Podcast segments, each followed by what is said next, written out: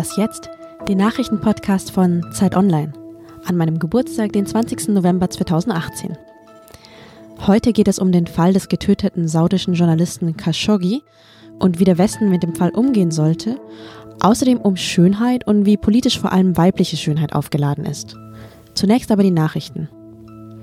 Der Bundestag beginnt heute seine viertägigen Beratungen über den Haushalt 2019 und die Finanzplanung des Bundes bis 2022. Diskutiert werden unter anderem das Budget für Verkehr und digitale Infrastruktur, für Umwelt, Naturschutz und nukleare Sicherheit, für Gesundheit und für Ernährung und Landwirtschaft. In der Türkei startet heute der Prozess gegen Adil Demirci. Dem Kölner wird Mitgliedschaft in einer Terrororganisation vorgeworfen. Demici besitzt sowohl den deutschen als auch den türkischen Pass und schreibt neben seinem Beruf als Sozialarbeiter Berichte für eine regierungskritische Nachrichtenagentur. Mitte April wurde er in Istanbul festgenommen und sitzt seitdem in der Untersuchungshaft. Insgesamt befinden sich gerade fünf deutsche Staatsangehörige aus politischen Gründen in der Türkei in Haft. Und Malaria breitet sich weiter aus. Die Weltgesundheitsorganisation WHO hat für das vergangene Jahr 219 Millionen Malariafälle registriert. Zwei Millionen mehr als im Vorjahr. Die meisten Fälle, gut 90 Prozent, ereignen sich auf dem afrikanischen Kontinent. Am meisten betroffen sind Nigeria und Kongo. Angesichts der zunehmenden Infektionen fordert der WHO-Chef mehr Mittel im Kampf gegen Malaria. Jedes Jahr sterben mehr als 450.000 Menschen an den Folgen der Infektion. Redaktionsschluss für diesen Podcast ist 5 Uhr.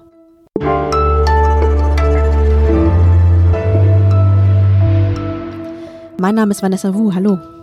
Der Fall um den in der Türkei verschwundenen Journalisten Jamal Khashoggi zieht immer größere Kreise. Inzwischen hat sich auch Deutschland eingeschalten. Die Bundesregierung hat alle Rüstungslieferungen nach Saudi-Arabien gestoppt und eine Einreisesperre für 18 saudische Staatsangehörige verhängt. Medienberichten zufolge verdächtigen CIA-Ermittler den saudischen Kronprinzen, einen Mordauftrag gegen den Journalisten gegeben oder zumindest abgesegnet zu haben. Darüber spreche ich nun mit unserer Nahost-Expertin Andrea Backhaus. Hi. Hi. Jamal Khashoggi ist getötet worden, darauf können sich alle Seiten einigen. Wer schuld ist und wie er gestorben ist und wo sein Leichnam auch ist, darüber streiten nun mehrere Staaten.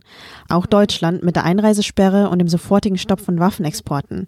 Wie bewertest du den Schritt? Das ist sehr wichtig, weil man eigentlich das saudische Regime damit am meisten treffen kann. Und ich glaube, darum geht's ja im Kern. Keiner traut sich bisher wirklich, den Kronprinzen Mohammed bin Salman direkt anzugreifen, obwohl es für alle ziemlich offensichtlich ist, dass er hinter diesem Mordauftrag steckt. Warum ist der Thronprinz denn so unangreifbar? Auch vom Einreiseverbot ist er ja nicht betroffen, sondern nur, in Anführungsstrichen, das mutmaßliche 15-köpfige Mordkommando sowie drei weitere Personen, die an der Organisation beteiligt gewesen sein sollen. Ich glaube, der Westen ist da so ein bisschen in die Falle getappt in seiner Außenpolitik. Und zwar zwischen den beiden Großmächten in der Region, also Saudi-Arabien und Iran, sich auf die saudische Seite zu schlagen. Und zwar hat das natürlich sehr viel mit den Waffenexporten zu tun, mit Geschäften in Milliardenhöhe. Donald Trump hat daraus nie ein Geheimnis gemacht dass er dafür auch bereit ist, sozusagen über diese ganze schlimme Menschenrechtslage im Land hinwegzusehen. Also wenn man gegen Mohammed bin Salman direkt vorgehen würde, das hat natürlich nochmal eine ganz andere Dimension, also sich mit dem saudischen Königshaus an sich anzulegen.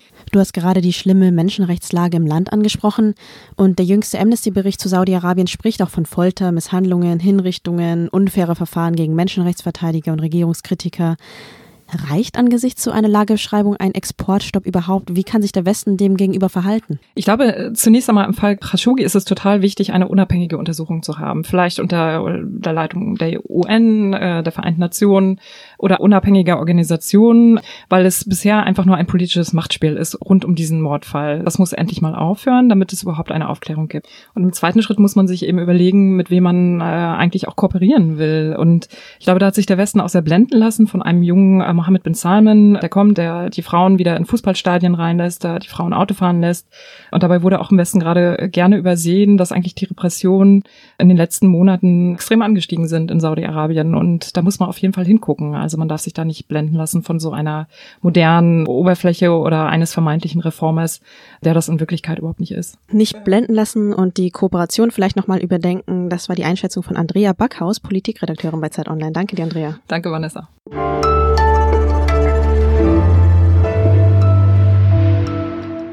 Und sonst so? Kennen Sie schon den Lehrertag? Nein? Den feiern gerade zigtausende Schülerinnen und Schüler in Vietnam. Ngai Nha Sao heißt er und ist wie Muttertag, nur eben für Lehrer. Die Kinder bereiten zum Teil schon wochenlang im Voraus Geschenke und Vorführungen vor. Manche Klassen organisieren auch gemeinsame Ausflüge. Ist also eine richtig große Sache und klingt auch erstmal nicht schlecht, hat aber einen ziemlich faden Beigeschmack. Denn normalerweise besuchen die Kinder ihre Lehrerinnen auch zu Hause und bringen dort nochmal persönlich Geschenke vorbei. Und jeder, der mit Vietnamesen zu tun hat, der weiß, Geschenk bedeutet Geldumschlag und kein Geld geht nicht, egal wie arm die Familie ist. Und Geschenke zahlen sich später oft auch in Noten aus. Der Lehrertag ist auch keine konfuzianistische Tradition, sondern eine kommunistische. Aber okay, die Idee, Lehrer zu ehren, ist ja auch erstmal schön und natürlich ist es nicht für alle so. Es gibt auch Veränderungen und Lehrerinnen, die das anders handhaben wollen.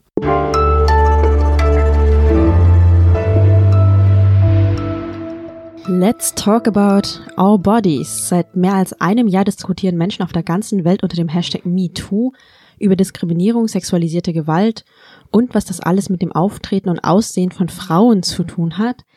Denn ja, auch im Jahr 2018 heißt es, sie hat halt einen tiefen Ausschnitt getragen und nicht, er war übergriffig.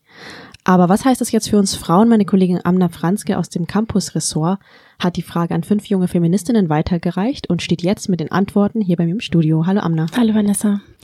Du hast zusammen mit Luisa Jakobs fünf junge Frauen zu einem Gespräch über Schönheit getroffen. Was war für euch so die überraschendste Erkenntnis? Wir waren ziemlich davon überrascht, wie groß das Thema Körperbehaarung eigentlich noch ist. Okay. Also man könnte ja denken, dass die Feministinnen oder Frauen der 70er, 80er Jahre, dass die irgendwie jetzt mal alle Fragen schon durchgekaut hätten für uns. Also Achselhaare ja oder nein und darf man sie sehen oder nicht? Sind sie cool oder sind sie nicht cool? Es ist auch etwas, was irgendwie in den letzten Jahren auch immer wieder Thema war. Frauen auf Instagram, die sich ihre Achselhaare blau färben und voll stolz drauf sind und so. Mhm. Und ja, irgendwie ist es immer noch Thema. Also wir haben sehr viel über Körperbehaarung gesprochen und ich fand ziemlich interessant auch, dass eine unserer Gesprächspartnerinnen erzählt hat, sie hat sehr starke Körperbehaarung und auch so dunkle, lange Haare an den Beinen. Und wenn sie sich ihre Beine nicht rasiert, kriegt sie super viele Kommentare in der U-Bahn von irgendwelchen Leuten. Also okay. Leute, die sie anstarren, die sich angewidert von ihr abwenden. Das ist total Thema. Also das ist immer noch nicht total normal ist und okay, vor allem auch für junge Frauen, die Entscheidung zu treffen, rasiere ich jetzt meine Haare, rasiere ich sie nicht, sind sie sichtbar, sind sie nicht sichtbar und dass die Reaktionen darauf von Leuten auf der Straße irgendwie immer noch total krass sind. Das hätte ich nicht gedacht. Wie kam es denn überhaupt zu der Idee, so ein ausführliches Gespräch ähm, über Frauen und Schönheit zu führen? Das hatte schon auch mit der MeToo-Bewegung zu tun. Also wir beschäftigen uns ja intensiv seit einem Jahr mit Frauen, wie Frauen in der Gesellschaft gesehen werden, mit sexualisierter Gewalt, auch Feminismus. Und uns ist aufgefallen, dass diese Fragen, so eher intim Fragen, wie ist eigentlich meine eigene Beziehung zu meinem Körper, wann fühle ich mich schön, wofür mache ich mich schön, mhm.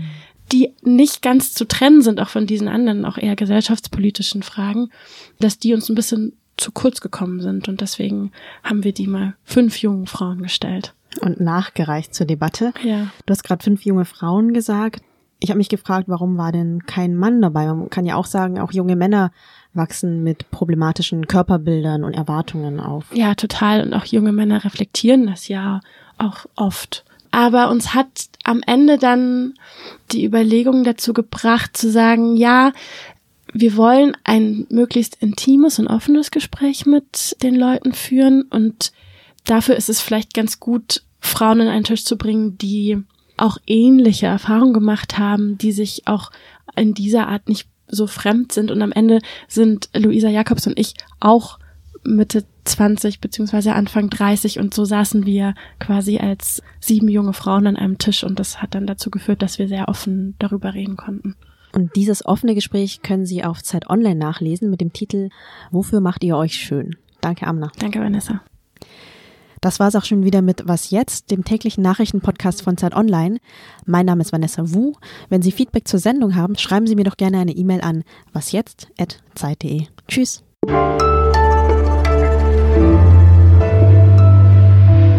Und wofür machst du dich schön? Für mich selbst ähm, und für meine Kollegen. In der Arbeit. Ja, ich komme gern manchmal bedacht in die Arbeit.